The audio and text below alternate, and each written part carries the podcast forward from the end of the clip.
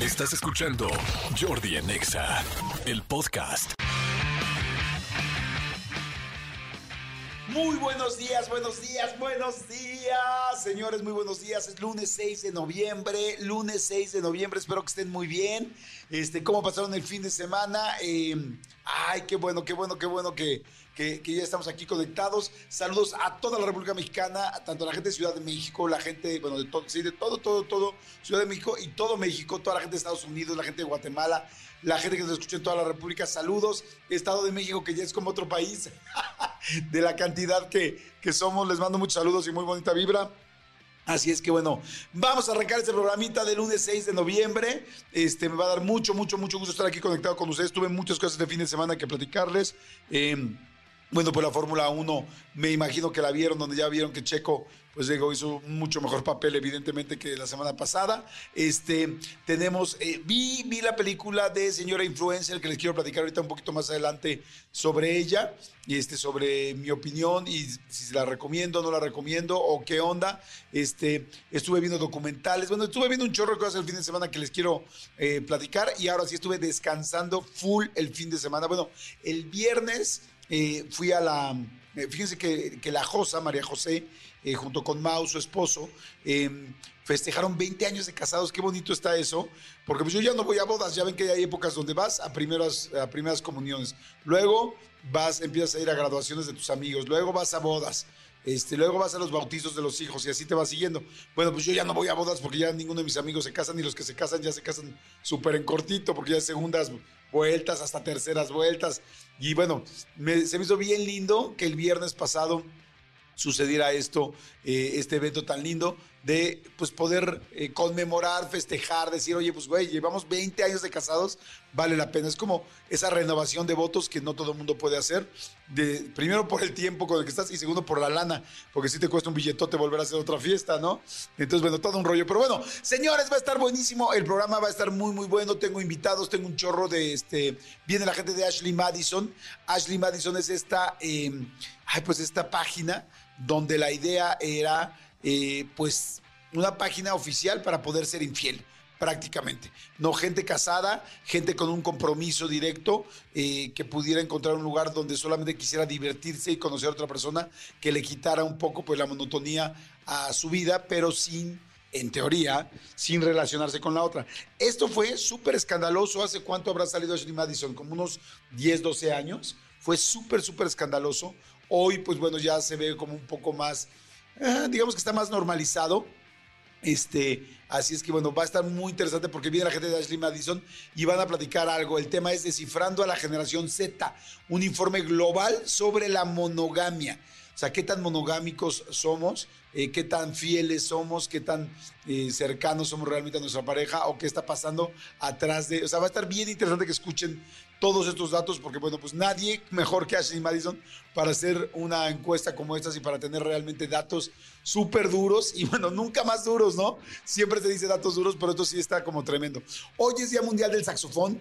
Este, hoy es Día Mundial del Saxofón. A ver si podemos este, buscar o poner algo padre de, de saxofón. Tenemos eh, hoy, fíjese, un día de como hoy, pero de 1970, o sea, un año antes de que yo naciera, pero un día como hoy exactamente, esta banda de rock eh, gringa eh, llamada Aerosmith ofreció su primer concierto. Su primer concierto fue en el Nipmuc Regional eh, High School, en un pueblo que se llama Mendon. Ahí la banda este, conocida, les decían los chicos malos de Boston.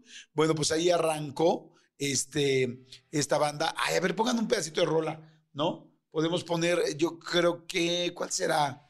Crazy o Crying. Crying. Crying creo que está muy buena para lunes, para este lunes. Este para lunes, por favor. A ver, vamos a poner un pedacito de Crying. Digo, ya vamos a, festejar que Aerosmith está arrancando. Eh, estaba arrancando en 1970, pero un día como hoy, así exactamente. Oye, no manches, ya no puedo creer, ya 6 de noviembre. O sea, esto sí se está yendo como pólvora, señores. A ver, pongan por favor Aerosmith, por favor, mi querido Serpentario. ¡Vámonos! Ay, qué buena rola, Aerosmith. Y a ver, siempre me preguntan de qué tengo boletos, ya están preguntando. Manden WhatsApp 5584 111407, completamente en vivo. 5584 111407. Ok, ¿de qué tengo boletos? Tengo boletos para regalar hoy de, espérenme, déjenme le leo. Eh, pase doble para peso pluma para el 11 de noviembre, o sea, ya en nada, en 9, 10, 11, dos días, en el Foro Sol. Tengo pase doble para Mark Anthony el 10 de noviembre en el Palacio de los Deportes. O sea, también ya nada. Bueno, pues estamos hablando 6, ah, no, perdón, disculpen, es que hoy es 6, me confundí. No, todavía, todavía para el fin de semana. Tengo pases dobles para este man el 9 de noviembre en el Auditorio Nacional. O sea, conclusión, peso pluma, Mark Anthony y este man es lo que vamos a regalar hoy aquí en este programa. Y les decía que el fin de semana fui a ver la película de Señora Influencer. Les voy a ser muy sincero, la semana pasada estuvo Mónica Huarta aquí, me encantó, me dijo que era una película fantástica, que estaba increíble, que era muy distinta y me dio curiosidad eh, verla. Sinceramente, el tráiler a mí en un principio no me había vendido tanto porque sentí que el tráiler era pues como de una comedia, eh, pues de estas comedias eh, mexicanas que si bien hay muchas muy buenas, también hay muchas que son muy gratuitas, que tienen como el humor muy gratuito, muy típico. Inclusive de repente le llamamos eh, aquí en México o en América Latina humor de pastelazo, ¿no? Como que es muy sencillo el chiste.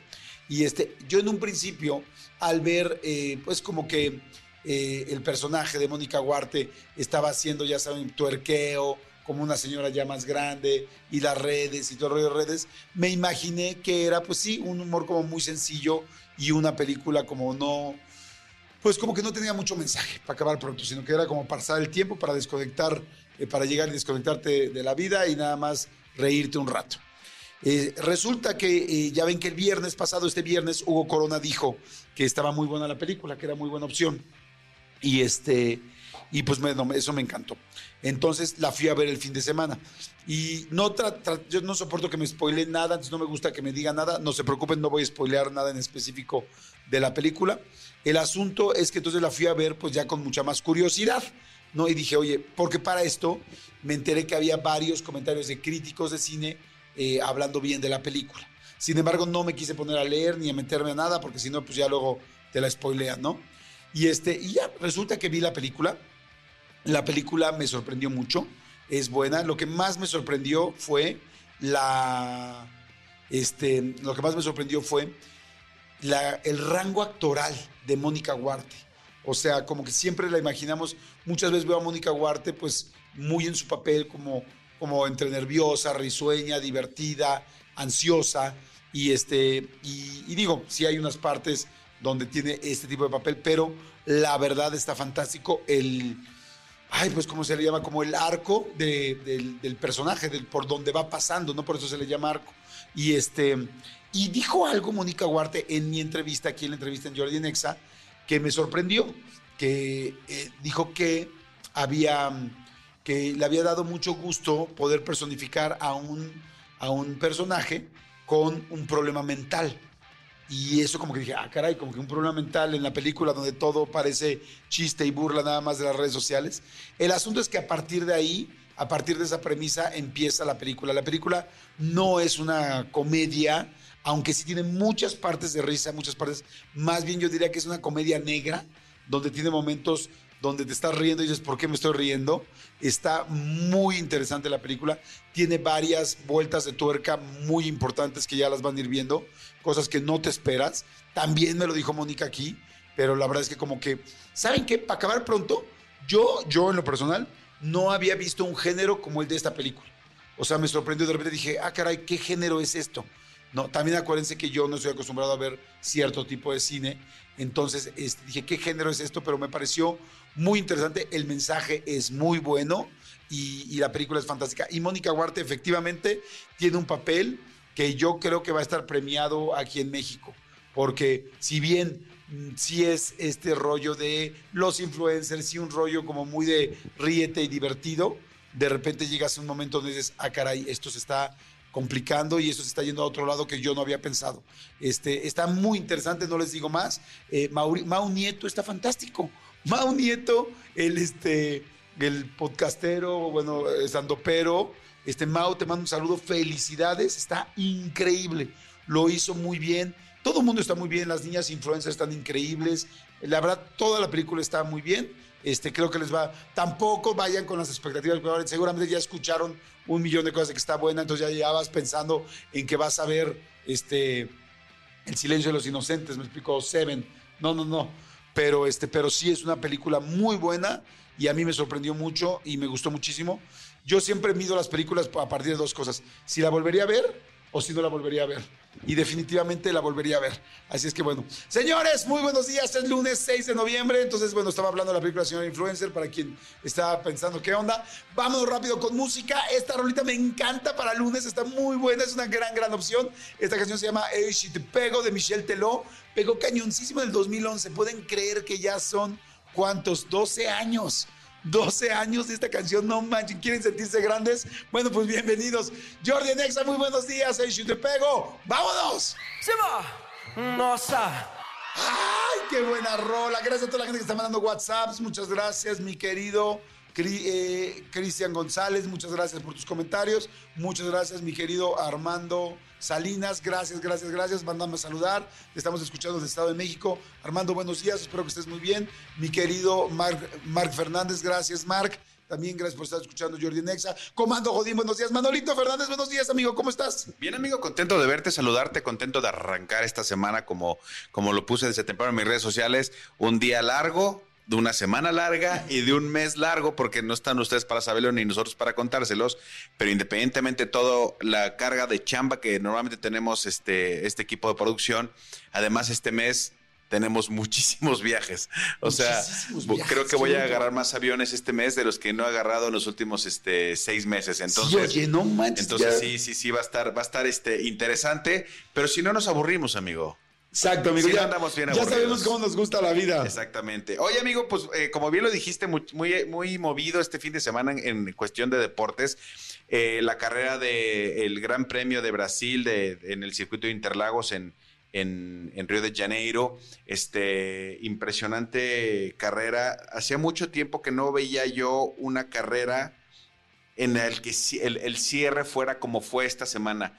Em, Incluso a mí, me, a mí me estaba pasando ya que yo, por ejemplo, quería jalar a, a mis hijos a que vieran conmigo la Fórmula 1 y la verdad es que no, es que era muy difícil hacerlo porque pues era, este, pasara lo que pasara, pues siempre eh, Max Verstappen iba hasta adelante, ¿no? O sea, como que no, como que nadie lo, nadie lo agarraba, como que nadie lo alcanzaba. Y eso eh, hace que, que, las carreras sean como monótonas. Y claro, para la gente que sabe o para la gente que le gusta, pues sí, platicando con Cristian Álvarez, productor de este programa, me decía que muchas veces era más interesante incluso la, la quali, más aún que la, que, la, que la carrera per se. Porque sí, la carrera se vuelve monótona arranca Verstappen, se va Verstappen y este y, sigue y sigue y sigue y sigue y sigue, nadie lo alcanza y entonces eso se vuelve monótono. El día de ayer, para la gente que lo pudo ver y para la gente que no, pero para la gente que lo pudo ver, fue una, una carrera sobre todo en el, en el cierre impresionante, impresionante. Lo que hicieron ayer eh, eh, Fernando Alonso y, Checo, Pérez, fue brutal. Es de esas carreras que, que que, se van a quedar en la memoria. Y yo, yo sí te puedo decir eh, que ayer, después de ayer, mi hijo, mi hijo que tiene 15 años, Me, sí me dijo, papá, ¿a qué hora es la carrera de Las Vegas? ¿A qué hora no sé qué? ¿La vamos a ver? Papá iba a ir al cine, yo puedo ir al cine más temprano para llegar a estar juntos, para llegar. O sea, se enganchó cañón. Se enganchó muchísimo porque lo que hicimos ayer fue desayunar todos juntos, puse la carrera y de la manera en que fue el cierre de Checo y les fui explicando, cuando entiendes un poco más de, lo que va, que no nada más es carritos dando vueltas alrededor de un ah. circuito. Entonces, eh, carreras como las de ayer son las que, las que mm, definitivamente hacen que la gente se enganche. Eh, eh, por supuesto, oh, Checo Pérez, eh, eh, impresionante, cuarto lugar, a nada del tercero, pero independientemente de eso, y como bien lo decía el comentarista ayer de la, de la cadena internacional, amigos mexicanos, no se pongan tristes porque no subió al podio. Piensen en los puntos, porque sí quedó mucho más adelante que Hamilton, entonces ahorita está treinta y tantos puntos por el, luchando por el por el subcampeonato, que es lo que, lo que principalmente querían. Pero, pero sí, si ustedes no tuvieron oportunidad de ver la carrera del día de ayer, véanla. Hay muchas repeticiones que ponen. Vean las últimas. Es que les diría que la vieran todas, pero bueno, si no quieren, si no van a aguantar las 71 vueltas, vean las últimas 20 para que vean lo que es una cátedra, porque además bajarse del carro y ver el, abrazo en el que se fundieron Fernando Alonso y Checo Pérez es una brutalidad. El abrazo fue fantástico. Sentí como que era Cortés y la Malinche. O sea, Ah, bueno, no es que no es. es- sí, pues sí es español, ¿no, Fernando? Sí, sí, sí, sí, Sí, sí. sí. Como que sea España y México. O sea, me encantó el, este, el abrazo, la buena vibra, como diciendo, una cosa es la competencia, una cosa es la competencia, una cosa es la carrera y otra cosa es ya, pues, este, este compañerismo. Tienen O una gran me amistad. encantó. Tienen una gran amistad ellos, o sea, eh, se llevan muy bien e incluso Fernando Alonso en la entrevista que le hacen acá, bajándose el carro, dice, qué bueno que fue con Checo esta, esta batalla. ¿Por qué? ¿A qué se refería? A que él sabe que con Checo es, iba a ser una, una batalla derecha, una batalla le- leal, porque muchos pilotos, vamos a ser honestos, muchos pilotos sí, este, con tal de no dejarte pasar, te, te, Sí, te- está, bien, te, te ponen, te pueden poner en riesgo, ¿no? te pone en riesgo y se pone en riesgo ambos. Entonces, lo que, lo que Checo no, no tenía que hacer era perder los puntos, que fue lo que hizo ser una carrera redonda para Checo Pérez, muy buena. Y luego, amigo, amigo, tus, tus delfines, me imagino que cumpliste la promesa y te paraste a Casi me verlos. muero de la pena porque ayer en la noche, ayer en la noche me dice mi novia, este, fíjate que no, caray, no, no, no, no lo vi, no pude Amigo. ver a los delfines este fin de semana, pero más no hice nada, güey, se me olvidó. Amigo, O pero, sea, pe- pe- pero además, o sea, yo, yo te iba a escribir, pero dije, no le voy a escribir a esta hora tan temprano. Pero luego pensé y dije, no, él lo prometió y se comprometió que lo iba a ver. Porque sí sabes que fue un partido especial. no, no supe nada, Amigo, no supe nada. Amigo, ¿qué pasa con, con- con Te ese delfín, algo delfín fan? sinceramente. Delfín fan. Me clavé porque hoy tenemos entrevistas muy importantes que vamos a grabar y me clavé completamente en ese tema. Estuve estudiando, trabajando en ese rollo completamente. Amigo, pero a esa hora Sí, no, ¿a Sí qué hora sabes a fue? qué hora fue. No, no sé. es que el partido, ¿sabes en dónde fue? No, no sé nada, amigo. No sé nada, ya no me ofendas más, En por esta, favor. en, esta, en este programa de internacionalización que tiene la NFL, eh, así como el año pasado jugaron aquí los 49 Ajá. en, en el Estadio Azteca, este año están jugando mucho en Europa. Y, este, y este domingo le tocó a los jefes de Kansas City contra los Delfines de Miami en Frankfurt, en Alemania. Y entonces, por el horario, el partido fue a las 7 de la mañana. Ok. Entonces, Ah, no, no había manera. yo lo estaba viendo por ahí de las 8. A, a lo mejor no fue a las 7, a lo mejor fue a las 8, pero, Ajá. pero por ahí de las 8 o 9 de la mañana lo estaba viendo yo ayer. Porque además, independientemente de la apuesta que tenemos tú y yo cruzada, era un gran juego, porque los dos venían los con récord ganador. Kansas es el campeón. Kansas City es el actual campeón, exactamente. Estoy muy orgulloso de ti, amigo. Gracias, amigo. Es, es el actual campeón, pero los dos venían con récord de, de 6 y 2, o sea, 6 ganados, 2 perdidos. La verdad es que era un gran, gran, gran, gran juego en el papel. Y así fue el primer cuarto. A partir del no. segundo cuarto, en el momento que el odioso Patrick Mahomes se decidió, le dio un baile a tus delfines. No. Le dio un baile a tus delfines que ya antes de, de ir- de irse al medio tiempo ya iban 21-0 abajo. O sea, No. ya luego Delfines como que empezó a, a acordarse de, de lo que ha venido haciendo esta temporada y por qué está donde está.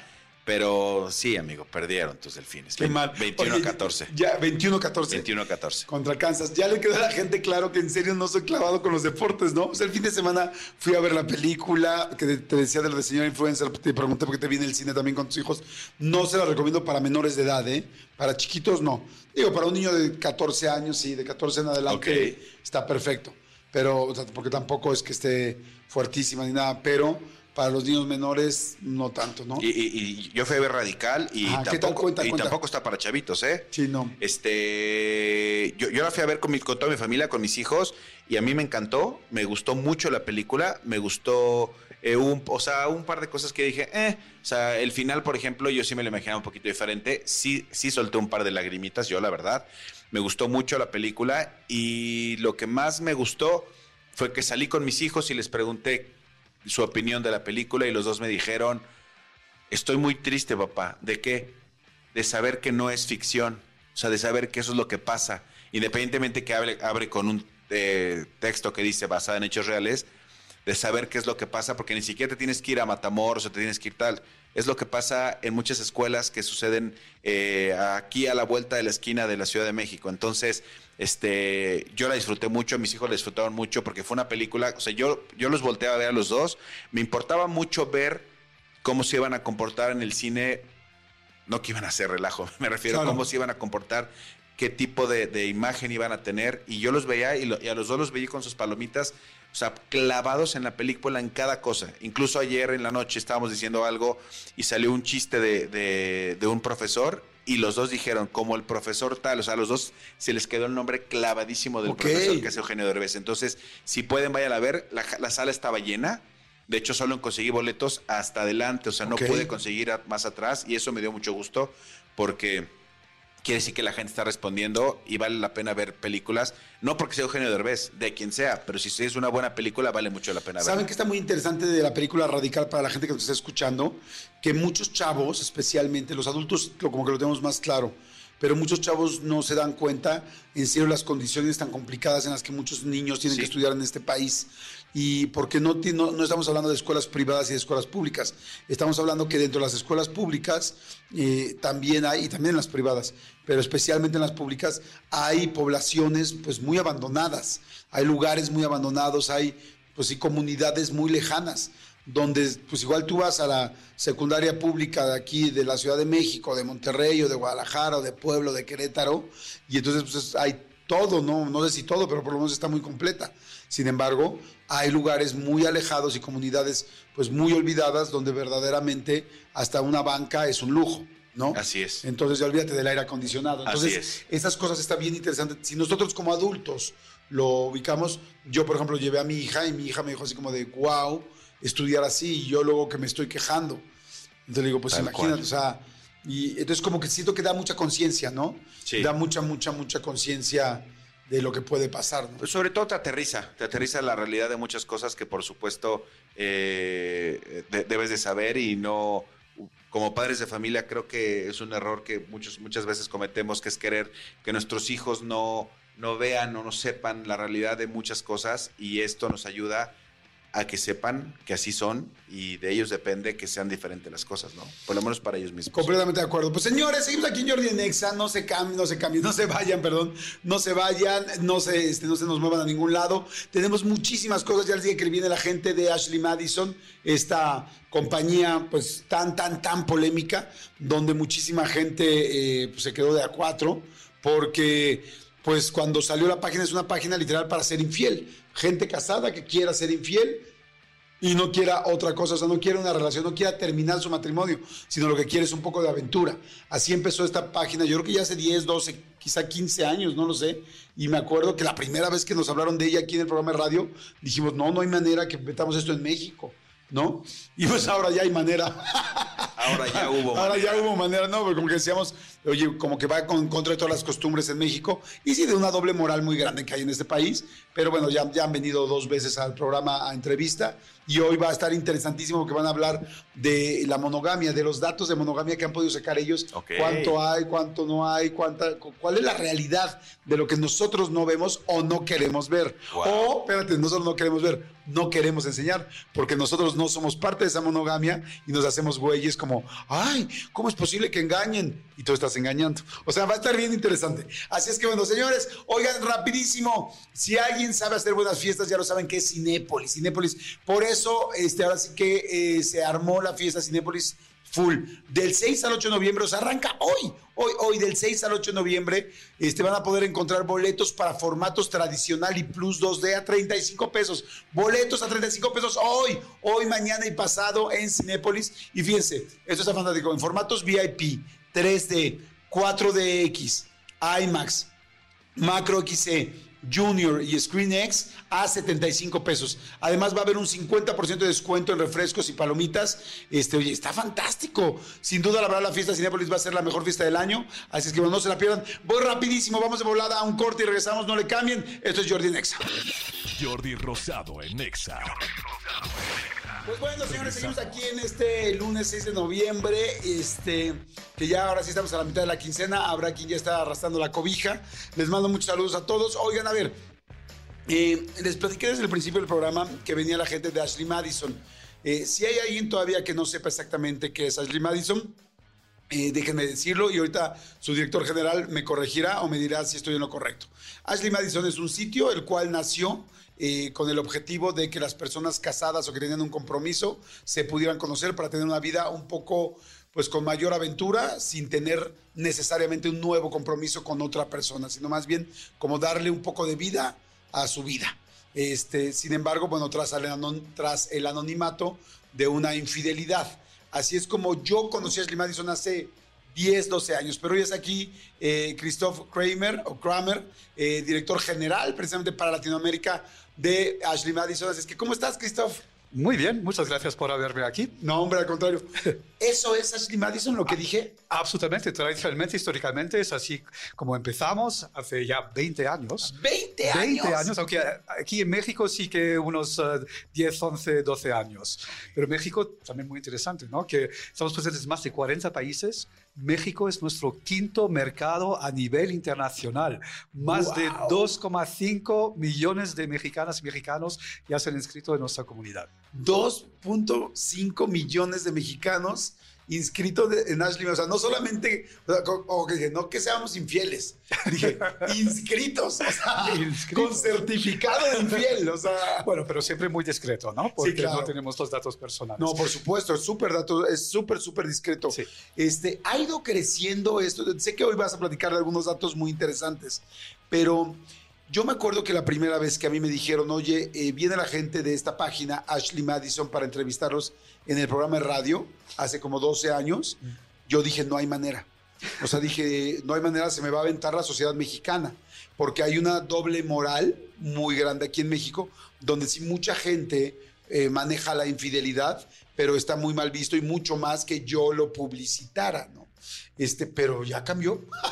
ya cambió. Yo creo que también, y eso que estamos notando también. Entonces sí que tradicionalmente Ashley Madison ha sido una comunidad, un sitio para gente más bien casada, emparejada, buscando una aventura de forma más discreta, pero ya llevamos unos, ya empezó antes de la pandemia, pero creo que la pandemia lo ha acelerado, que vemos que hay unos cambios que están produciendo, que hay más y más personas que están ahí accediendo a nuestro sitio para vivir un estilo de vida, una relación de pareja no monógama, pero declarada. Y sobre todo porque, y eso es un poco la razón por la, mi visita hoy aquí contigo, es que la generación Z, los jóvenes, los de 18 a 29 años, que ellos no están casados, como muchos están emparejados, pero hemos visto que solo el año pasado ellos eran la franja de edad más importante de nuevas inscripciones a nivel mundial, más de 1,8 millones que se han inscrito, aquí en México en concreto 70.000 generación Z, y cuando a nivel mundial el porcentaje es del 40% de todas las inscripciones, aquí en México incluso el 54%. Es que la mayoría de nuestros nuevos miembros son los jóvenes. Y nos preguntamos, pero ¿Por qué? ¿No? Claro. Porque venís a nuestro sitio. Claro. En principio no está dirigido a vosotros. Y ahí hemos hecho entonces este informe donde hemos uh, tanto preguntado a nuestra propia comunidad, pero también hecho una encuesta representativa con YouGov, tanto aquí en México que otros nueve países, de todos los rincones del mundo, y han salido unos datos muy interesantes. Creo que ya no estamos hablando ahí de de ¿no? una, una, moda efímera, sino de una tendencia, de un fenómeno global, para no decir igual, de una revolución social amorosa a nivel internacional que también está pasando aquí en México. ¡Wow! A ver, pongamos atención en esta situación. No estamos hablando de los millennials, que ya son los viejitos, o sea, los viejitos de los, de los nuevos. Sí. Estamos hablando de la generación Z. O sea, los chicos que tienen entre 18 y 25 años aproximadamente. Más, digamos, nacidos entre los mediados de los 90 hasta los 2015 más o menos. Ah, okay. sí. Imagínense nada más, estamos hablando de gente muy joven que está entrando a un sitio de personas generalmente casadas o comprometidas muy serio, en las cuales buscan una aventura, no, en teoría no una relación, sino una aventura. ¿Qué hacen estos chicos buscando a gente así? ¿Por qué? ¿Por qué, ¿Por qué está sucediendo esto? ¿Qué, ¿Qué, qué, datos tienen ustedes? Entonces, creo que no están tanto buscando una aventura, sino otra forma de pareja. Okay. Entonces, ahí es muy interesante, porque entonces, si hablamos de esos datos representativos de la población generación Z aquí en México, el 59% de ellos se plantea tener una relación no monógama declarada abierta. ¿no? Entonces, puede ser una relación abierta, es decir, que tienes una pareja principal, pero ambos tenéis la posibilidad de tener relaciones fuera de la pareja, o incluso, por ejemplo, una relación poliamorosa, es decir, tener una relación tanto emocional que sexual con varias personas a la vez. Y después hay muchos otros modelos, uh, variaciones que pueden ser posibles. Al fin y al cabo, creo que es interesante porque el dato aquí en México es el segundo más alto a nivel mundial, wow. solo superado por Brasil con el 62%. Entonces, la, joven, la juventud aquí mexicana es más liberal que en Estados Unidos, en Alemania, en España, en Australia, en todas las otras partes del mundo. México, el segundo porcentaje más alto a nivel mundial, con el 59%. No, no estamos hablando ahí de, ¿no? de una minoría, sino es la inmensa mayoría de los jóvenes mexicanos que desean, se plantean tener una relación no monógama. ¡Guau! ¡Qué interesante dato! Siempre pensamos que los latinos somos más conservadores, que los latinos tenemos como más cuidado con este asunto de la Pues no. fidelidad, y no es cierto. O sea, y siempre vemos a Europa, sobre todo a Europa, como pues completamente mucho más abiertos, eh, y, por supuesto sexualmente, en muchas otras cosas, pero sexualmente una de ellas, ¿no? Por ejemplo, España, siempre veremos a España adelante de nosotros en esta situación, y pues no, Pues pero no. resulta que estamos empatados con, casi empatados con Brasil, Brasil en primer lugar y, Estados, y, perdón, y México en segundo lugar, y por ejemplo, la apertura sexual en Estados Unidos también la sentimos pues muy alta porque además en Estados Unidos la gente a los 18 años entran a la universidad, al college y se van de su casa y aquí todavía seguimos cuidando a los niños hasta los 40 años, se les sigue manteniendo. hay, hay, hay adultos de 35, 38 años viviendo en sus casas, ¿no? Y donde su mamá les Desde sigue luego. planchando. Sí. Y ellos andan planchando por todos lados, incluyendo en Ashley Madison. Entonces, este, qué interesante. Sigue en Estados Unidos también esta mayoría, pero está al 51%, tanto que en España. Así que México más avanzado, más liberal al final. Y creo que ahí es una cosa muy específica de la generación Z, porque no lo vemos en ninguna otra, otra generación. Y creo que igual también, ¿no? Esta, esta historia, esta tradición más tradicional, más encorsetada, más reglas, más religión también aquí en México, puede explicar por qué la juventud que ahora no son los primeros, es la primera generación de nativos digitales. Entonces, tienen acceso a toda la información. Y hemos aceptado, creo que ya en muchas otras partes, que los modelos binarios o unitarios que nos enseñaban ¿no? en cuanto a, a el género, identidad, orientación sexual, pues no corresponden a la diversidad que somos los seres humanos. Pero cuando hablamos de modelos de pareja, todavía a día de hoy, realmente el único modelo aceptado es la pareja o el matrimonio monógamo, punto. Pero eso no tiene sentido que sea la única forma de convivir juntos que pueda funcionar para todos. Sobre todo cuando también los, los estudios bi- biológicos científicos dicen que solo el 3% de los mamíferos son monógamos. El ser humano no, forma parte de esta minoría. Entonces, claro, hay mucha gente que está preguntando, mira, yo tengo otros sentimientos, ah, tengo otras necesidades, deseos, pero ahora sí que tienen acceso a información para ver que no están solos. ¿no? Pueden ver en las redes sociales que hay otra persona que también se imagina querer a más de una persona a la vez o que quiere tener una relación, sí, pero abierta. Hay muchos modelos posibles y ahora tenemos acceso a esta información. E igual, ¿por qué había tantas normas y reglas? La juventud mexicana está aún más ¿no? para liberarse de, de estar encorsetado por estas normas y reglas y por eso mm, sí, escoge con más, más eh, ¿cómo decir? Con más eh, eh, ganas todavía esta libertad y esta diversidad que sí puede existir y bueno, yo creo que podemos solamente beneficiarse, al fin y al cabo todos somos más felices y contentos en nuestras vidas privadas, porque también está claro que la salud mental va ligada a la salud sexual y al ah, y a estar contento y la felicidad propia que uno pueda tener. Yo lo primero que veo, bueno, hay dos cosas que veo. Lo primero, la palabra encorsetada, que me encantó, que aquí en México no se usa, me imagino que es como algo más conservador, más clásico. Pensando en el corset, me imagino español. Sí. Me encantó, qué, qué palabra tan interesante, jamás la había escuchado y muy bien usada.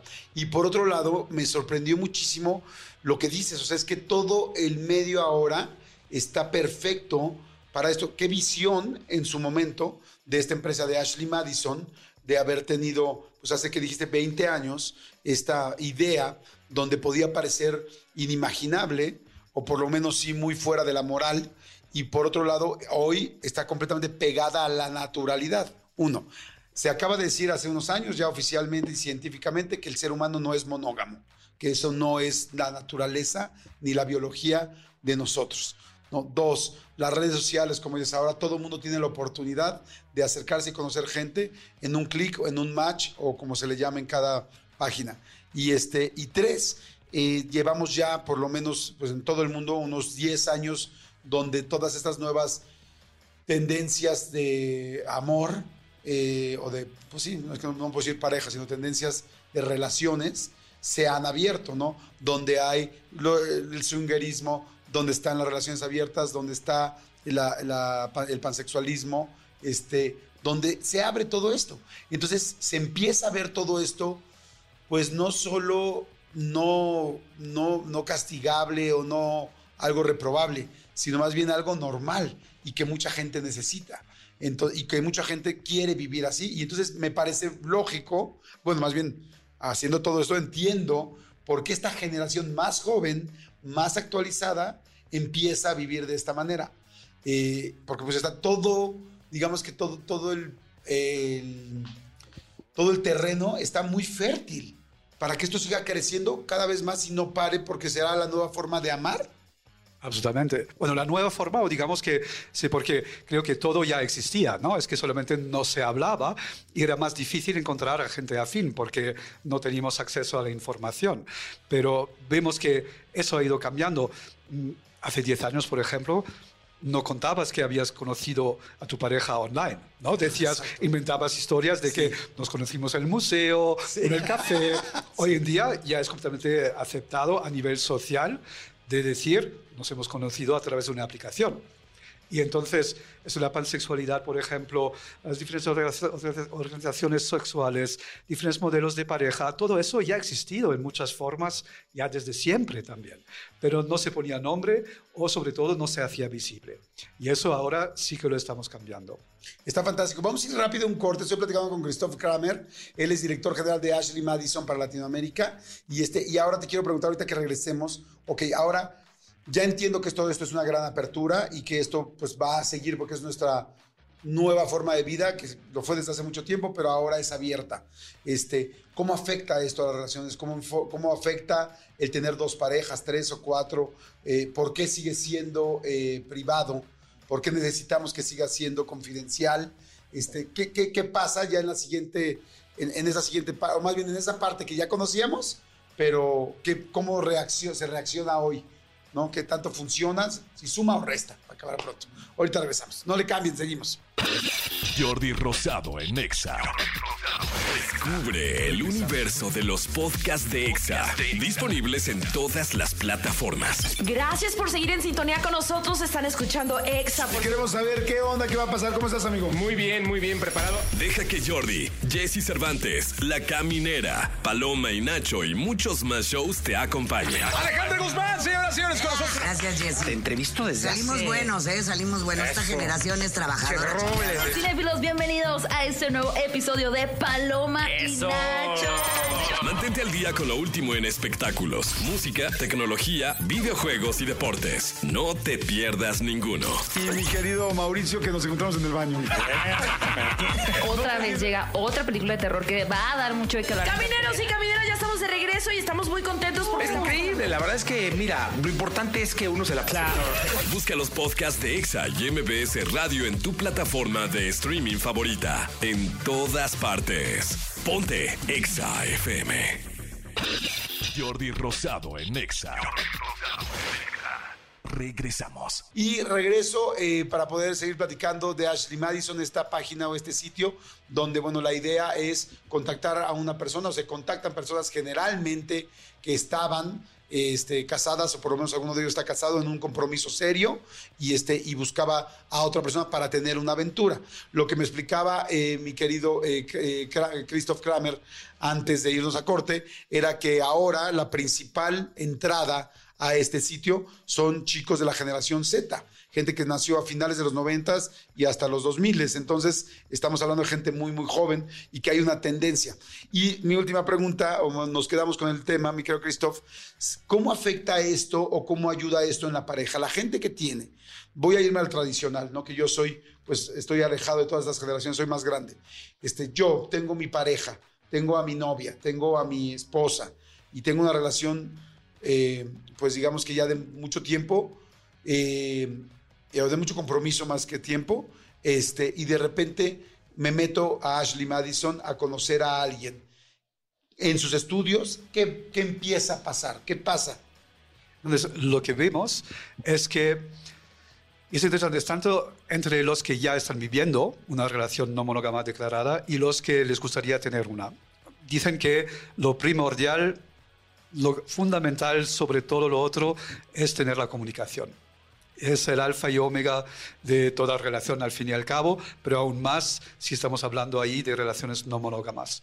Y después también de tener una cierta confianza y unas reglas también. Entonces se habla de acuerdos de monogamia en los que ¿no? cada pareja establece unas reglas en las que, porque por ejemplo, para unos um, no puede ser un problema que uno tenga ahí un ligue con alguien que ambos conocen, para otros sí, Mm, para unos que no se debe quedar en casa no propia, ah, para otros no. Entonces cada uno tiene que definir cuáles son un poco las, las fronteras para cada persona individual y lo que nosotros aconsejamos siempre es también de revisar estas reglas, este acuerdo, cada tres, seis o como mucho 12 meses, porque una vez que vas ahí viviendo ¿no? estas historias o esta relación no monógama, pueden cambiar sentimientos y siempre es importante comunicarse y ver que ambos eh, estén bien con ello. Después también he oído de, de relaciones poliamorosas, es decir, con tres, cuatro, cinco o más personas,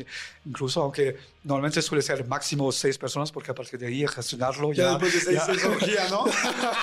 no, pero entonces tienen calendarios, entonces Sí, calendarios claro, conjuntos. la semana tiene siete días. Pues sí, no, solamente 24 horas al día. Por lo tanto, sí que en cuanto al tiempo, sí que diría que hay cierto límite a cuántas personas puedes gestionar en una relación poliamorosa. Pero eso es poco esto. Lo que también me parece muy interesante, bueno, mencionaste, ¿no? Que, que los jóvenes la generación, generación Z, esa franja de edad más importante en nuestro sitio, en Ashley Madison, aunque no sea realmente pensado para ellos, para empezar.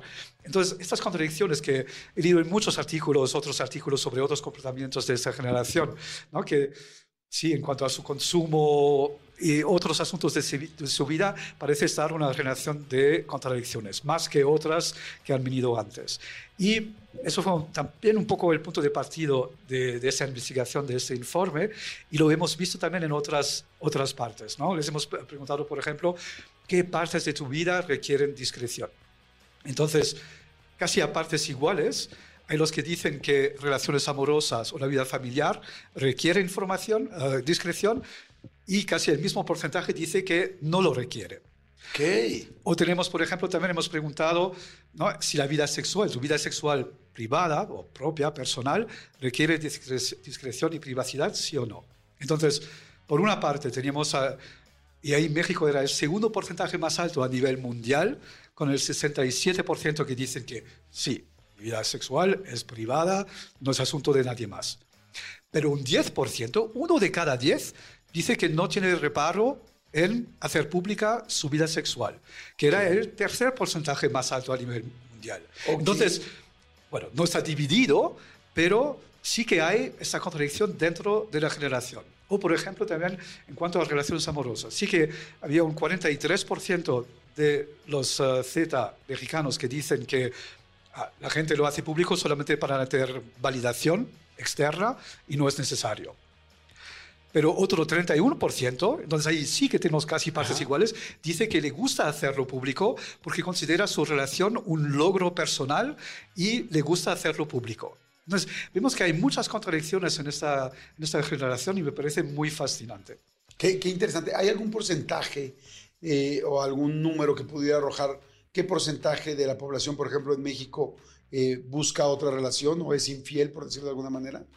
Bueno, um, no, el 59% de los jóvenes mexicanos sí que se plantean tener una relación no monógama. ¿no? Es un dato muy abrumador, es que es más de la mayoría. Sí, es, es seis de cada diez. Seis Seis de de, cada jóvenes buscan una relación abierta hoy en día. Digo, ojo marcas, ojo la gente que nos está escuchando, ojo Desde todo el mundo, porque aquí hay un, una nueva forma de pensar y una nueva forma de pensar trae un mercado y una forma social de moverse. Y lo interesante también, no es tanto una contradicción de géneros, pero hay una diferencia entre los géneros muy importante. Entonces, hemos preguntado tanto a hombres que a mujeres cuáles son las razones por la- o los beneficios por las que buscan una relación no monógama. La motivación, la razón número uno para ambos géneros, con el igual porcentaje, además, el 50% tanto de los hombres que de las mujeres dice que porque no piensan, no consideran que una persona les puede satisfacer sexualmente. Pero después las razones son muy diferentes entre hombres y mujeres. Razón número dos para las mujeres, porque dicen que no piensan que una persona tampoco les puede satisfacer emocionalmente.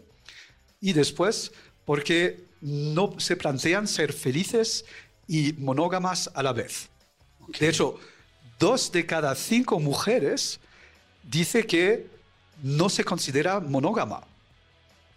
Es más del triple de los hombres.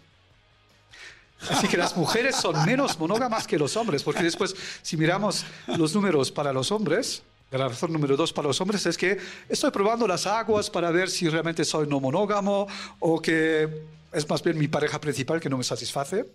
O razón número tres es que ah, estoy bastante contento, feliz con mi pareja principal, pero siempre hay espacio para más. Nuestros hombres están ahí más bien tonteando o tanteando, o los dos a la vez.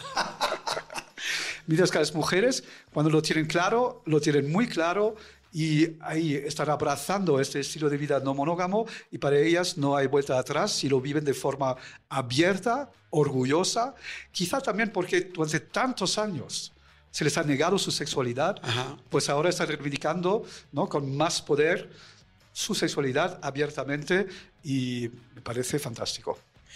Está interesantísimo. Qué datos tan interesantes nos está platicando Christopher eh, Kramer de, de Ashley Madison. Porque sí, o sea, lo que estamos viendo es que hay un cambio de mentalidad, hay un cambio de vida, hay un cambio de cómo quiere vivir la vida esta nueva generación Z. Eh, digo, no estoy diciendo que solamente ellos, o sea, estamos hablando de que puede ser en diferentes porcentajes todo, toda la población, ¿no? Pero es muy interesante escuchar y abrirse. Yo, por ejemplo, que soy de la vieja guardia y que yo buscaría yo. siempre eh, una fidelidad, aunque sé que no es fácil y me queda claro que, la, que esa no monogamia eh, la tenemos en la cabeza y que siempre será eh, pues un- una situación con la cual trabajar más que luchar. Este, sí me queda claro también que uno tiene que estar abierto y entender que las cosas van cambiando y que la gente está cambiando. Y si los números, como lo estás diciendo, las mujeres opinan mucho más de no ser monógamas que los hombres. Los hombres tontean más, las mujeres lo tienen más claro. Estoy hablando de esta generación que tú dices, la generación Z en específico, que es sobre la que están los números, ¿no? Mucha más gente buscando diferentes tipos de relaciones, mucha más gente pensando que una relación abierta este, le funcionará mejor. Y no solamente pensando, sino que les funciona mejor, que lo llevan a, que lo llevan a cabo y les funciona mejor. Yo sé que mucha gente se puede escandalizar de otras generaciones, pero la realidad es que esto está pasando y es lo que estamos viviendo y por eso estos datos son tan importantes. Simplemente saber que México es el segundo país en esta generación más liberal y más abierto del mundo, te deja claro que quizás no sabes o no sabemos dónde estamos viviendo y con quién estamos viviendo. Sí, un poco sí. Y lo interesante es también, bueno, hay un país que se sale un poco ahí de la norma, que es el Reino Unido. Ahí solo uno de cada cuatro de los Z consideran una relación no monógama, pero si no todos los otros países, ¿no? Estamos hablando desde Australia, España, Canadá, Brasil, México, digamos, la franja suele estar entre el 40 y el 50%. Así que bastante igualado. No estamos hablando de un fenómeno ahí puntual o regional, sino no, local, sino es un fenómeno global. Y eso me parece súper interesante. Pues miren, este, está súper interesante esta información para que cada quien nos quedemos pensando, ¿no? ¿Qué está pasando en el mundo? ¿Qué está sucediendo? ¿Cómo están cambiando? La vida va cambiando, el ser humano va evolucionando y se va adaptando. Acuérdense que, eh, pues, la cualidad principal del ser humano es la adaptación. Entonces nos estamos adaptando a diferentes formas de amor, a diferentes cosas, porque no funcionaron antes, ¿no? Inclusive el casamiento era originalmente para que las familias pudieran hacer más riqueza y Era permanecer un la contrato riqueza. socioeconómico entre dos familias. No Exactamente. tenía nada que ver con amor. Exactamente, o sea, por eso se elegía quién se iba a casar con quién. Y ahora, este, pues yo creo que estamos frente a una evolución de también las formas de relacionarse eh, pues con otros seres humanos sexual y amorosamente, ¿no? Y este asunto que dice la gente, que ya lo hemos escuchado muchas veces, de, es que una sola pareja no me va a satisfacer en todos los ámbitos, en el sexual, en el amoroso, en el emocional, pues es, todo el mundo sabemos que es imposible que una persona tengamos todo, ¿no? Porque no tenemos todo el, los- todos los complementos para ser un 100, ¿no? El asunto es cómo decide vivir cada, cada, cada quien. Este, ¿Qué va a encontrar la gente en Ashley Madison? ¿Qué van a encontrar en el sitio? Ahora que estamos hablando de todo esto, la gente que entre. Bueno, lo que cada uno anda buscando, ¿no? Es que tenemos una comunidad muy diversa, eso sí, de gente, digamos, ¿no? Con las ideas ah, libres y, y afines, entonces a un estilo de vida no monógamo. Oye, y este, eh, ¿qué te iba a decir? No, bueno, conclusión, ábranse ustedes, cada quien piense lo que quiere pensar, cada quien, no, piense lo que quiere pensar, sino más bien cada quien viva lo que quiere vivir, este, vea qué es lo que más les funciona a ustedes, porque aquí no hay eh, respuestas correctas y, cor- y respuestas que estén falsas o negativas. Aquí hay qué te funciona a ti, cómo, cómo te funciona a ti y a tu pareja, cómo lo podrían platicar, qué les ayudaría a ustedes a mantener una relación. Yo he conocido parejas abiertas mucho más eh, leales que otras que, que en teoría nunca han tenido infidelidad y, y sobre todo mucho más duraderas. Creo que la mayoría de la gente lo que queremos es ser felices. Entonces, este, a veces en pareja, a veces sin pareja, sería ideal para mucha gente ser feliz, estar en pareja, eh, económicamente estables, un millón de cosas. Pero pues quizá hay que mover ciertos cables para que cada quien funcione. Yo les puedo decir que yo, por ejemplo, yo no estaría preparado para una relación abierta, ni estaría preparado para un, para un rollo pansexual. No hoy, no, no lo sé si mañana. Hoy, no. Aunque sé que mi argumento todavía es, difícil de defender, ¿no? Pues no, no es argumento, más bien mi forma de vivir conlleva más dificultad. Este, pues cada quien tendrá que elegir la suya, ¿no? Bueno, es justamente lo que acabas de decir. Al final lo importante es que tú seas feliz Exacto. con tu vida. Eso es lo único que importa. Y no, yo soy generación X, así que ya mayorcito también. Y eh, yo sí que creo en la relación abierta, pero eso del poliamor, ¿no? que cada vez más, porque hicimos, eh, eso también otra encuesta interesante. Hicimos ahí una comparación, una encuesta comparando un poco las generaciones y sí que lo del poliamor, para, ya empezando por los millennials, ¿no? que son todavía jóvenes también, por lo menos comparado es la generación que viene después de la mía, pues para ellos el poliamor es algo más bien de una minoría minoría. Pero cuando se pregunta a los Z, ¿cuál es vuestro tipo modelo de relación idóneo? Sí que un 40%, pero ojo, solo un 40%, ni, ni siquiera la mayoría, dice querer una relación monógama, pero el restante 60% está dividido a partes iguales entre los que quieren una relación abierta y los que quieren una relación poliamorosa.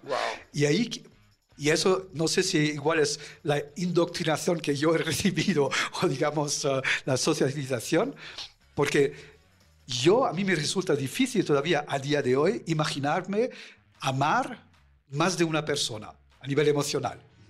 Lo sexual para mí es otra cosa, pero amar, querer más de una persona me resulta difícil cuando para los Z es algo que les parece cotidiano, normal. Entonces ahí sí que se está produciendo, yo diría que estamos ahí delante de la segunda revolución sexual. Ya 50 años después de la primera, llegamos ahora a la segunda y creo que seremos ya, tendremos sociedades más felices porque cada uno seremos más fe- felices y podemos encontrar la felicidad propia personal. Está interesantísimo. Pues bueno, pues ahí está, es ashleymadison.com. Correcto. ashleymadison.com para la gente que, que le interese, que, que quiera buscar más opciones. ¿Hay alguna forma de encontrar también los datos de todas, estos, todas estas encuestas? Ahí a través de, de la página ashleymadison.com. Pues bueno, si quieren entrar, ahí está ashleymadison.com. Gracias, amigo Christoph, muy interesante poder platicar contigo. Y wow, oye, que además este, este español que tienes, lo hablas mejor que yo. Y yo nací aquí. Muchas gracias. Muchas gracias. Gracias, señores. Seguimos, seguimos aquí en Jordi en Exa, cada quien, o sea que cada quien haga de su vida lo que tenga que hacer. Señores, fíjense que el día de ayer estrenamos en Jordi en Exa, eh, perdón, Jordi en Exa, estrené ayer en mi canal de YouTube la eh, entrevista con Richie O'Farrell. Richie, bueno, que usted lo conocen, estando pero, comediante, este, pues que ha hecho muchas, muchas cosas y que también al mismo tiempo pues tuvo este brote psicótico fuertísimo, lamentablemente, entre adicciones y el brote eh, psicótico que le dio, pues bueno, hizo unos lives fuertísimos, después estuvo adentro de unas clínicas de rehabilitación, este, pues eh, de, de este tipo, posteriormente parecía que estaba perdido y extraviado, luego volvió a ser llamadas, o sea, verdaderamente fue un, pues una crisis muy seria y tuve la oportunidad de platicar con él ahora que acaba de salir del centro de rehabilitación. Está muy buena la entrevista y les voy a poner un pedacito para que la escuchen, por favor. Es Richo Farrell hablando por primera vez de toda esta situación de una manera, pues como hablando de esto en específico, ¿no? Escúchenla, por favor.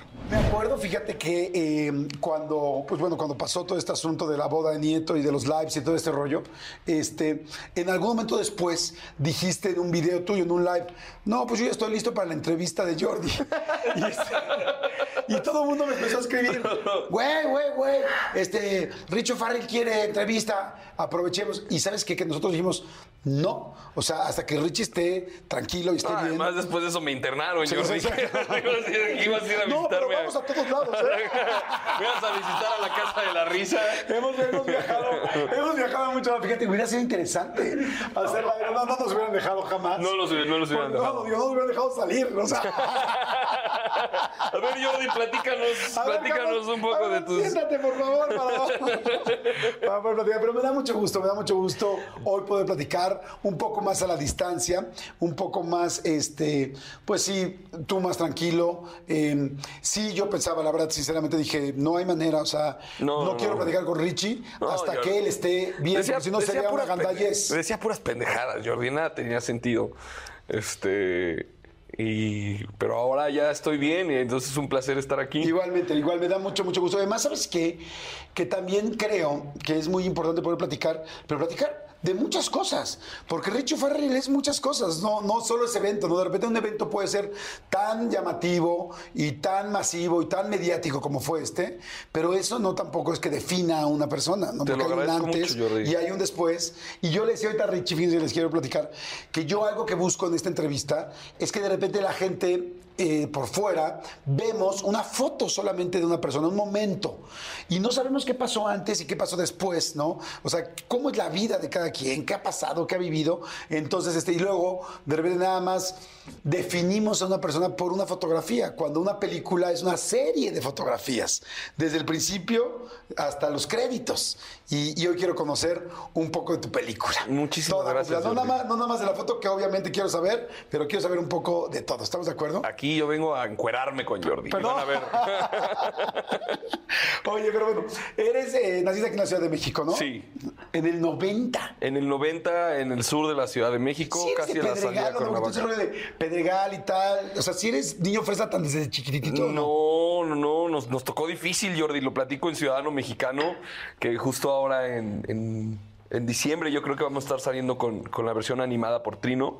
Pero em, vivimos, vivimos la clase baja durante varios años. Hasta que mi papá empezó a ahorrar más y le dieron un trabajo en televisión y fue cuando pudimos entrar como a la clase media y ya rentábamos un, un departamento, en, bueno, rentábamos, yo no, rentaba mi papá un, un departamento ya en Fuentes del Pedregal. Ok. Que, pero eso, para ese momento yo ya tenía 13 años de edad. O Todo sea, el previo sí estabas fue... en Pedregal, pero antes, este, pues más bien estaba más complicada la situación. Sí, compartíamos cuarto. Digo, habrá quien diga eso, ¿qué, Ricardo? Pero compartíamos cuarto tres, tres hermanos, dos hombres y una mujer. Ok. Y este, y mi. Era una litera donde dormían ellos, una cama arriba de otra, literalmente. y, este, y abajo, para que te- ahí te das cuenta cuando eres el, el, el bono ahí, ¿no? Ah, abajo este. un colchón que se sacaba Ajá. de abajo de la litera que tenía yo que arrastrar. O sea, no era ahí parte oficial de la litera. No, no, no, yo ahí lo, lo jalaba ahí todas las, y todas las noches lo guardaba y todavía mi, mi mamá me decía, tiende tu cama. Y yo, no mames, mamá, se extiende cuando la guardo. ¿Cómo le hago? La Sí, exacto. Oye, pero bueno, entonces dormían los tres en el cuarto. Sí. eh, Eso ya es en el departamento de Pedregal. No, en el de Pedregal eh, ya dormíamos dos en un cuarto y ya mi, mi pobre hermana, que había sufrido años de tener que compartir cuarto con dos hombres, por fin le pudo tocar su, su Por fin cuarto sola. Marisa tuvo su lugar. Es correcto. Ok. Ahí este, le, pu- le puedo tocar sola. Y yo dormía con mi hermano, que además a mi hermano había que, eh, que cuidarlo porque mi hermano a veces convulsiona en la noche. Él tuvo un accidente a los 11 meses. Eh, Robin. ¿Qué pasó? Eh, por culpa de la andadera, se siguió de frente y cayó de un tercer piso. ¿Por las escaleras? Eh, no, de por la ventana, tal No cual. es cierto. Y lo que mi mamá cuenta es que cuando se asomó, pues, vi- o sea, vio a un bebé estrellado y pensó que estaba muerto en ese, en ese momento. Eh, entonces lo llevaron al hospital y mi hermano ahora tiene una placa en la. Bueno, desde ese entonces tiene una placa en la, en la cabeza. Y pues quedó. Lo que, nos han, lo que nos han dicho los doctores es que tiene la mentalidad de un niño de 7 años, pero tiene las mañas de un cabrón de 40. Eso sí, o sea, que no, que no se dejen engañar. Es que, ay, qué tierno y todo. Sí, pero también es un Sí, no, cabrón. claro. Sí, sí, sí, lo, lo hemos visto en buffets, sostener el plato así, entonces llega gente y, y le sirve todo en el buffet a su plato, y llega, se sienta y como, ay, perdón, es que lo, que- lo tuve que ayudar, y toda la familia así, que, este de que sí te puede servir en un buffet, a nosotros nos consta, ¿no? Claro. Eh, pero eso es, eso es lo que pasó. Oye, y dime una cosa, ¿tú te diste cuenta en algún momento que tu hermano tenía esta condición de chico o, nunca, o no te diste cuenta? De chico no me di cuenta nunca. ¿Él es más grande o más chico que tú? Más grande. Él es, son siete años más grande que yo, luego, y mi hermana seis años más grande que yo. Y yo no, no me di cuenta como hasta que tenía, hasta que estaba yo ya bastante crecido, eh, porque veía que se convulsionaba, porque veía que el trato era distinto, porque veía, lamentablemente, de repente experimenta discriminación. Entonces veía yo estas cosas hasta que pues, un día pregunté y me explicaron, ¿no? Pero, pero sí fue muy bonito en la, en la infancia no, no sentir ese. eh, ¿Cómo explicarlo? No, no sentir eso, o sea, no. Sí. Sí, como que no sentir como que estamos viviendo una situación muy diferente, muy complicada. Sí, no había diferencia, exacto. No había ninguna diferencia. Y me enseñó las tablas. ¿Las tablas de multiplicar? Sí, él me enseñó te las las tablas. enseñó? Sí. Wow. A ver, 7 por 5. ¡Ay, 35, Jordi! No me pongas en esta situación. Y ya que yo pregunté eso, está perro, ¿no? Oye, la pregunta de todo el mundo es, ¿y Jordi se sabía la respuesta o no? Oye, ¿qué tenían en el... ¿Cómo era el cuarto cuando dormían los dos? Normalmente, porque son siete años de diferencia, pero cuando dormían los dos, yo me acuerdo que ejemplo, en los cuartos de chavitos había pósters en las paredes, había juguetes, ¿qué juguetes tenían? ¿Qué pósters tenían? Em, pues de- era muy cagado porque de mi lado era como allá el de adolescente, los pósters de películas de Tarantino, eh, de los Ramones, de, de Who, de Clash, Pink Floyd, como que tenía todo este lado en el que yo imprimía imágenes y las recortaba como de mis ídolos de, del rock, y el de su lado Más infantil. más infantil y aparte este como que un gran fanatismo a Jesucristo. Entonces ¿Un gran fanatismo a Jesucristo? Sí. Entonces era una campechanés el cuarto ahí parecía Oye, pero está padre porque de repente de Ramones y de y al lado Jesucristo se veía así como de ¡wow! O sea, como que hacía sentido, Sí, sí, ¿no? sí, sí. O sea, pero entonces sí era y rezaba mucho, bueno, reza mucho. Sí, es, es, es, es muy devoto, es muy muy devoto. Tu papá también se dedica, además de ser comunicólogo, es experto en el asunto religioso, ¿no? Sí, mi papá es un fregón en el en el en el eh, ¿Cómo se llama? El Evangelio según San Marcos. Ha dado cursos durante años. Mi, papá puede decirte el Evangelio según San Marcos ¿Real? O Así. sea, ¿hay una especialización de ese evangelio? Sí, él, él es un fregón y puede entrar a cualquier iglesia, cosa que hacía y. No mames, papá. Qué pinche chinga de vacaciones nos hacías tener.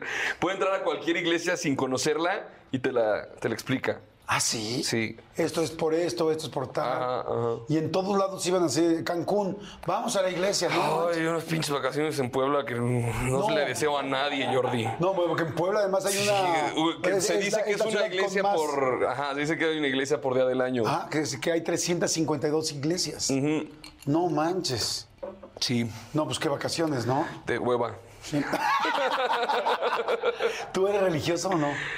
Sí, sí creo. Justo ahorita Creo, que pasó sí todo creo. esto. Oye, eres religioso, sí creo. Creo en un solo Dios Sí, todopoderoso. Hijo único de todo. Eh, sobre todo ahora que pasó todo esto, como que se, se fortaleció más mi, mi fe. Qué bueno, qué bueno. Me da mucho gusto porque la verdad es que sí, con situaciones al límite o complicadas, este poder superior, que si bien para unas personas puede ser Dios, para otros Jehová, para otro Jesucristo, para otro, en fin, cada quien, sí ayuda mucho a la, a la fe. ¿Antes no creías tanto?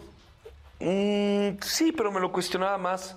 Ok, Como que las cosas habían sido tan difíciles que me lo cuestionaba más. ok.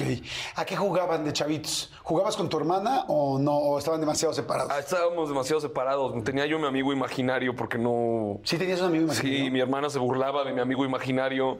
Eh, había mucha diferencia, entonces como que yo tuve que crecer muy, muy solo a esa edad, como que imaginando cosas, jugando solo en el jardín. ¿Cómo era tu amigo imaginario? Jugaba fútbol solo, no, no recuerdo el nombre, pero eh, recuerdo que mi hermana se burlaba mucho de, de mi amigo imaginario, entonces fue como, puta madre, ya ni amigo imaginario puedo Hasta, tener. hasta mi amigo imaginario lo chingan, ¿no? O Sí. sea, Sí, y me molestaban mucho, me molestaban mucho los dos. Bueno, pues ahí está, ahí está la mm, parte de Richo Farrell, la entrevista de Richo Farrell que subimos ayer a mi canal. No se la pierdan, vayan a escucharla hoy, al ratito que acabe el programa de radio, este, los puede acompañar, pueden conocer la historia, está buenísima, muy interesante. ¿Qué fue lo que realmente le pasó a Richo Farrell con este asunto? Y también parte de su vida, no solamente eso. Está muy interesante. Ahorita en mi canal de YouTube, váyanse para allá, le ponen Jordi Rosado y Richie, o pónganle nada más Jordi Rosado y les va a salir mi canal, y ahí la pueden escuchar durante todo el día. No tienen que verla físicamente, la pueden escuchar solamente y acompañarse todo el día, y pues les va a hacer más, más leve el día, y además está muy interesante. Seguimos, no le cambien esto, Jordi. Bienvenidos a Cosas Increíbles, donde escucharán una sarta de cosas increíbles. Y cuando vayan a cualquier reunión o estén con algún amigo, él te dirá, wow, vaya, cosa increíble. ¿Qué me contaste? ¿Dónde la escuchaste? Yo la escuché en la sección de Jordi Nexa llamada Cosas Increíbles. Bienvenidos a Cosas Increíbles. El cuerpo humano contiene alrededor de 0.2 miligramos de oro. Cosas increíbles. Las jirafas ¿Afas? tienen la misma cantidad de huesos en el cuello ¿Ello? que los seres humanos. Siete huesos y siete vértebras. Cosas increíbles. Les recordamos que todo lo que se dice en esta sección es completamente verífico, todo es real, lo pueden verificar.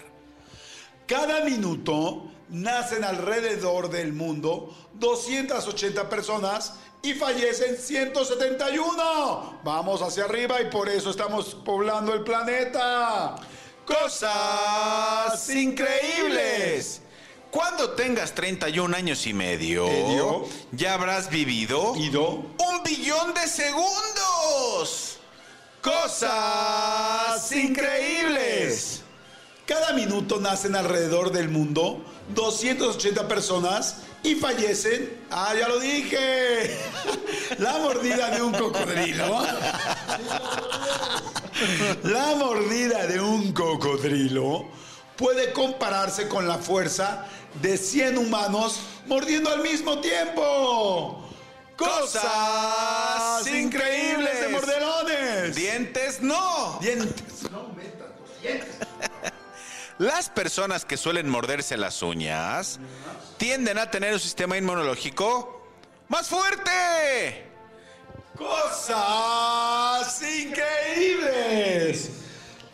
Las hormigas no tienen pulmones. En su lugar obtienen oxígeno a través de pequeños tubos en su cuerpo llamados espiráculos. ¿Cómo? Espiráculos. ¿Cómo? Espiráculos. Cosas increíbles. Cuando soñamos que estamos cayendo, Yendo. despertamos de golpe porque el cerebro no sabe qué viene después de la muerte. No le entendí nada. Ni yo tampoco, ni de golpe, ni de Ni de porrazo. Cosas que no entendimos. De las increíbles. Parpadeamos 60% menos cuando usamos el celular o estamos frente a la computadora. Cosas impresionantes, pero más bien les llamamos cosas increíbles. Para sonreír intervienen 20 músculos, Músculos, mientras que para fruncir el ceño eño, hace falta más de 40. Cosas increíbles.